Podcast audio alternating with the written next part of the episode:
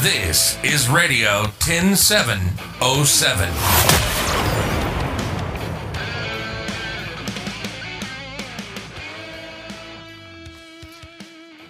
Mit Silke Ganzjör. Die Zeiten von Corona sind wirklich gruselig, anders kann man es nicht sagen. Viele Menschen können nicht mehr arbeiten, verdienen kein Geld. Meine Mutter sagt mir immer, man stiehlt mir die Lebenszeit. Ich bin schon alt. Ich sag Mama, nicht nur dir wird Lebenszeit gestohlen, sondern uns allen, egal ob Mittelalter und oder auch Kinder. Kinder leiden ja momentan ganz besonders. Kinder gehen ja nicht nur in die Kita, um da irgendwas zu lernen oder in die Schule, sondern die haben da ja ihre Freunde, die leben da ja, die erleben so viel.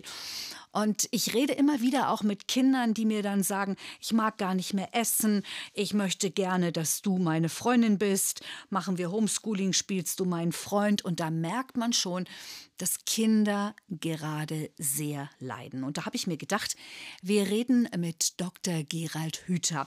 Er ist Hirnforscher, Neurobiologe und Autor. Was macht es für die Kinder momentan so schwierig, so schlimm, so fies? Die Kinder haben das gleiche Problem wie wir. Wir Menschen haben, sofern wir noch einigermaßen lebendig sind und nicht einfach nur funktionieren wie Maschinen und digitale Geräte, wir haben Bedürfnisse. Das ist übrigens das, was uns auch von den Automaten und Robotern unterscheidet.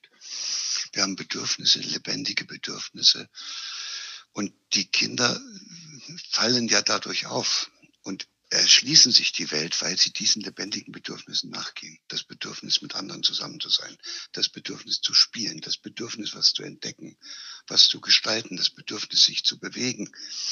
So, und jetzt stellen Sie sich das mal vor, Sie sind ein fünfjähriges oder sagen wir siebenjähriges Kind und, und ihnen wird gesagt, jetzt müssen wir wegen Corona alle aufpassen. Und die Oma kann sterben, wenn du jetzt nicht richtig aufpasst. Es gibt jetzt Regeln, du kannst nicht mehr mit anderen spielen, du kannst nicht mehr in die Schule gehen, der Kindergarten ist geschlossen. Und, äh, und nun streng dich mal ein bisschen an und mach das einfach mit. Und jetzt ist es so, dass die Kinder ja uns Erwachsene eigentlich immer glücklich machen wollen. Mhm. Also das ist ja was, was alle Eltern kennen, die mal genau hingucken. Die tun ja förmlich alles, um ihre Eltern froh zu machen. Zumindest am Anfang, wenn die Beziehung noch stimmt. Und deshalb äh, versuchen die Kinder dann mit aller Kraft ihr Bedürfnis, ihr lebendiges Bedürfnis, mit anderen zusammen zu sein, zu spielen und, und, und zu unterdrücken. So, und dann würde man sagen, na gut, das können sie ja mal machen, ist ja nicht so schlimm. Die machen das aber jetzt schon ein Jahr. Also vorübergehend kann ein Kind natürlich mal ein Bedürfnis mhm. unterdrücken, mal einen Tag, zwei Tage, aber doch nicht ein ganzes Jahr. Und wenn das ein Kind, ein siebenjähriges Kind macht, dann ist das ein Jahr, das ist, das ist ja schon eine Unmenge Zeit. Also das ist ungefähr so viel wie ich, der ich jetzt 70 fast bin, als ob ich das zehn Jahre mache also zehn Jahre meine lebendigen Bedürfnisse unterdrücken, nur noch mit Maske und Abstand rumlaufen, keinen mehr in den Arm nehmen. Wow. Also das, das, was das mit mir machen würde, obwohl ich ja immerhin wenigstens weiß, wie schön das ist, wenn man diese lebendigen Bedürfnisse stillen kann.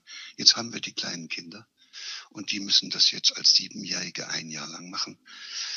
Das ist, das ist eine harte Nummer und viel härter, als wir uns das vorstellen. Und äh, hirntechnisch sieht es so aus, dass das ob das Kind das nun will oder nicht, wenn es das nicht da kann, machen kann, was es gerne möchte, tut das weh und es muss versuchen, diesen Schmerz irgendwie loszuwerden und das funktioniert dann fast von allein, dass im Hirn hemmende Verschaltungen über dieses Gebiet oder dieses Netzwerk wachsen, was dieses Bedürfnis hervorbringt. Und dann ist irgendwann, wenn die gut genug hemmen, ist das Bedürfnis weg. So, dann will das Kind gar nicht mehr mit der Oma. Also wenn ich das jetzt höre, ganz ehrlich, dann ist es so, als würde eine Riesenhand, eine riesen eiskalte Hand mein Herz nehmen und zerquetschen, weil ich mich gerade in Kinderseelen reindenke. Und ja, wenn das ich scheint dann, aber keiner zu machen im Augenblick. Nee, und wenn ich dann höre, dass die Kanzlerin sagt, ähm, man könne ihr nicht unterstellen, dass sie Kinder quält, will vielleicht auch keiner, aber man muss sich doch mal in die Lage der Kinder versetzen. Gerald Hüther und ich lese immer wieder bei Facebook, wenn dann Leute schreiben, ein Kind wird nicht dran sterben, wenn es mit der Maske mal läuft. Meine Kinder machen das alles. Das liegt an den Eltern. Die sollen den Kindern das vormachen. Die sollen nicht über Masken schimpfen. Wenn ich das lese, ähm, kriege ich Herpes, äh, werde ich wirklich wütend. Wie würden Sie solchen Leuten entgegentreten? Was sagen Sie denen denn? Weil es geht ja nicht um irgendwas, man nimmt mal eine Maske, sondern es geht ja, wie Sie es gerade gesagt haben, um Kinderhirne und um Kinderleben und um Kinderlachen.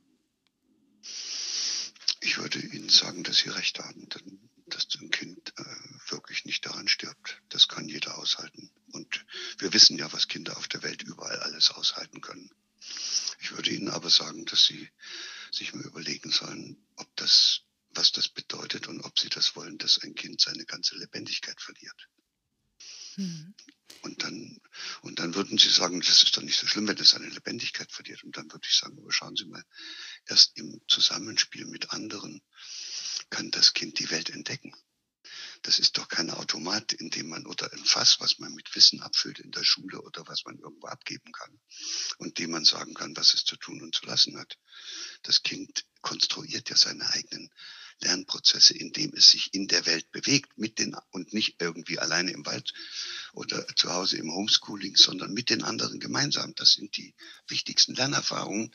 Und wenn ein Kind jetzt so tapfer ist, wie sie das dann auch sich wünschen, dass es also am Ende alles macht, was vorgeschrieben ist, dann sind Sie vielleicht froh drüber, aber gucken Sie sich mal die Augen des Kindes an. Ist da noch die ganze Lebendigkeit drin? Und was machen Sie, wenn das hinterher nicht wiederkommt? weil das Kind das so tief unterdrückt hat. Das heißt, ich würde nicht mit den Eltern in einen Konflikt gehen, sondern ich würde versuchen, ihnen die Augen zu öffnen für das, was da passiert.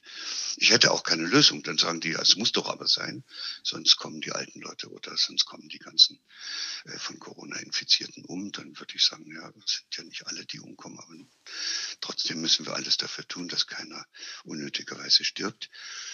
Und deshalb äh, könnten Sie doch wenigstens versuchen, wo immer es geht, dem Kind einen Raum zu bieten, einen Erfahrungsraum zu bieten, in dem das Kind seinen lebendigen Bedürfnissen dann wieder nachgehen kann.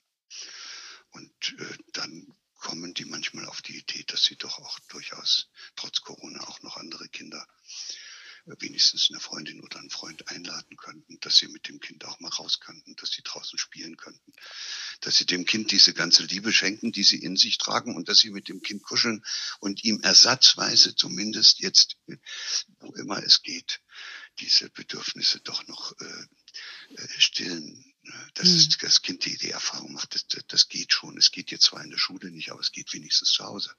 Und die Leute, die so hart sind und das gar nicht merken, ich glaube, die, die bringen es zu Hause auch nicht fertig. Die finden es auch zu Hause nur wichtig, dass die da ordentlich funktionieren und ihre Homeschooling-Aufgaben machen. Da sagen Sie ja was. Und ähm, also ich hoffe, dass ganz viele Menschen, die das jetzt hören, auch einfach mal drüber nachdenken und mal ihr eigenes Herz öffnen und mal genau schauen. Sie haben gerade veröffentlicht Ihr aktuelles Buch, das da heißt Lieblosigkeit macht krank. Da geht es auch darum, wie wir gesünder und glücklicher werden können. Ich bin mir sicher, Sie haben kein Patentrezept, aber vielleicht, Gerald Hüther, können Sie uns ein bisschen helfen. Naja, das hat sehr engen Bezug zu dem, was wir eben besprochen haben, weil sich äh, nur ein Erwachsener äh, einem Kind liebevoll zuwenden kann, wenn er auch äh, die Fähigkeit besitzt, liebevoll mit sich selbst umzugehen. Also jemand, der lieblos zu sich selber ist, wird auch zu den Kindern lieblos sein, das ist doch klar. Und deshalb heißt die Aufforderung, versucht doch mal ein kleines bisschen liebevoller zu euch selbst zu sein. Und das könnte sein, dass ihr dann auf einmal euch selber wieder mehr mögt dass ihr auch mehr Kraft in euch spürt, weil ihr auf einmal wieder etwas in eurem Leben gestaltet, nämlich, dass ihr selber entscheidet, was ihr euch da alles antut und ob ihr jetzt, äh, das geht ja beim Essen los oder beim Fernsehen, das, was einem nicht gut tut, muss man ja nicht unbedingt machen. Und wenn man das weglässt, wird man wieder zum Gestalter seines eigenen Lebens. Mhm. So, und, äh, und dann ist das ja auch nicht irgend so eine Belehrung, sondern es ist ein Vorschlag. Man könnte etwas liebevoller zu sich selber sein. Und dann kann man nur noch sagen, nee, will ich nicht. Und dann sage ich, okay, dann äh, kannst du das Buch lesen. Lieblosigkeit macht krank. Und in dem Buch geht es auch nicht so sehr darum, von anderen lieblos behandelt zu werden. Das macht auch krank. Aber primär geht es darum, wie sehr wir alle in dieser Gesellschaft, ohne es überhaupt noch zu merken, lieblos mit uns selber umgehen, gar nicht mehr spüren, wenn unser Körper ruft und äh, der Rücken zum Beispiel die ganze Zeit nach oben ruft, hey, du musst dich mal ein bisschen bewegen, aber wir müssen jetzt unbedingt noch unsere Deadline fertig machen vor dem Rechner und bleiben da sitzen von morgens bis abends, dann lassen wir den Rücken sozusagen mit seinem Schmerz alleine. Und der sucht sich dann eben selber eine Lösung. Der verhärtet die Faszien werden fest. Es kommt dann zu äh, Verletzungen, die dann mit Narbenbildung einhergehen. Das Knochengewebe fängt an ein bisschen rumzuwuchern und dann hat man vollkommen ver verbogene Wirbelsäule und mit der kann man dann tatsächlich nie wieder im Leben gerade stehen. Aber krank geworden ist man nicht an der krummen Wirbelsäule, sondern an der Tatsache, dass man schon gar nicht mehr gehört hat, was der Körper, was diese Wirbelsäule sagt. Und das ist lieblos. Lieblos ist es, wenn man, wenn man Vorstellungen verfolgt, die dazu führen, dass man nicht mehr auf sich selber achtet. Hm. Und jetzt denke ich und dann nach. Gibt es, und dann gibt es sowas Schönes wie Selbstheilungskräfte im Körper. Auch von denen wissen wir so gut wie nichts weil das war bisher nicht so sehr der Gegenstand der Medizin, die Selbstheilungskräfte des Menschen zu reaktivieren. Aber diese Selbstheilungskräfte sind was völlig Normales. Das hat jede Zelle, jeder, jeder Organismus hat. Aber hat Gerald Hüther, wenn was kaputt damit ist, kannst du doch kein macht. Geld verdienen. Und deswegen ist es ja auch so. Das ist Ja. dann wahrscheinlich, wird es unter den Tisch gekehrt. Ich sage ja auch so oft, wenn man in dieser furchtbaren Pandemiesituation sich befindet, dann müssten doch alle Leute sagen, macht was für euer Immunsystem. Vitamin D, Vitamin C, raus an die frische Luft.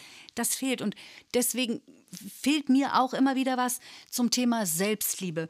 Und dadurch, dass Sie jetzt dieses Buch veröffentlicht haben, kann ich wirklich nur hoffen, dass sich viele Menschen mit sich selbst beschäftigen, sich auch mal die Zeit nehmen, achtsam sind, um mal zu hinterfragen, lieb ich mich eigentlich? Ich liebe mich nicht, dann kann ich Liebe auch nicht weitergeben. Und vielleicht noch ein praktischer Tipp dazu. Wir haben eine Initiative aus der Akademie heraus gestartet und da findet man eine Webseite, die heißt www.liebevoll.jetzt.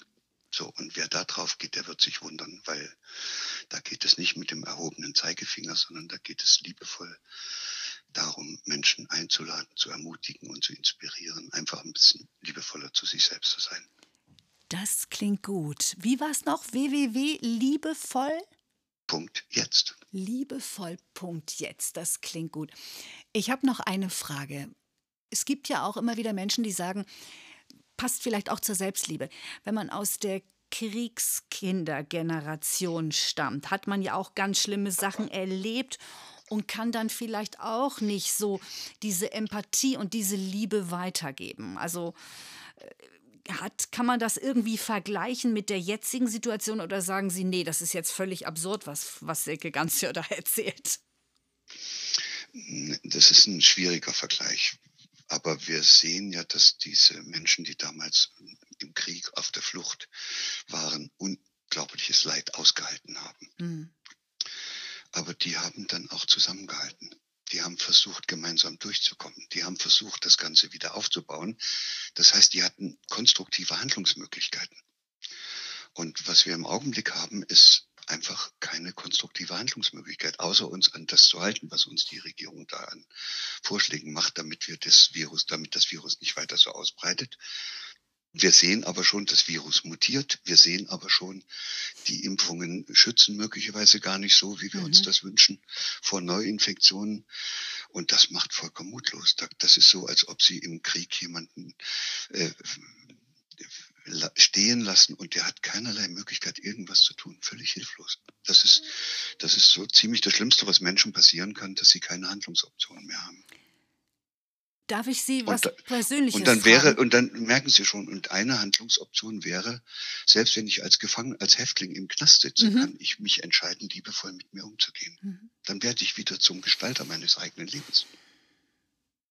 Lieblosigkeit macht krank, so soll es nicht sein. Aber jetzt habe ich eine persönliche Frage noch an Sie. Hat zum Beispiel unsere Kanzlerin oder ihre Berater mal auf Sie irgendwie, sind die auf die Sie zugekommen und haben die mal nach den ganzen Geschichten gefragt oder ist das nicht gefragt? Nein, das verstehe ich auch, dass die nicht fragen. Die sind in einer furchtbaren Situation. Die müssen äh, Lösungen für ein Problem finden, was sich im Grunde genommen nicht lösen lässt. Dass sie sich jetzt primär von diesen Virologen haben beraten lassen, das lag ja am Anfang nahe. Aber jetzt ist schon ein- über ein Jahr fast vergangen und jetzt wird es, glaube ich, auch ein bisschen Zeit, dass sie sagen, okay, das Virus ist wahrscheinlich etwas, was wir nie beherrschen werden. Das ist immer schneller als wir. Das kann man nicht besiegen. Und auch mit einer Impfung werden wir das nicht besiegen können.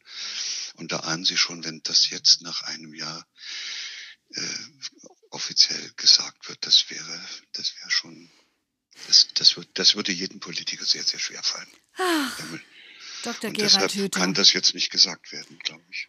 Ach, wissen Sie was? Jetzt habe ich irgendwie noch ein schwereres Herz, weil jetzt werde ich auch Nein. mutlos. Aber ich gehe jetzt auf Sie gehen jetzt einfach- www.liebevoll jetzt. Punkt. Jetzt. Genau. Und dann machen Sie was und was Ihnen gut tut.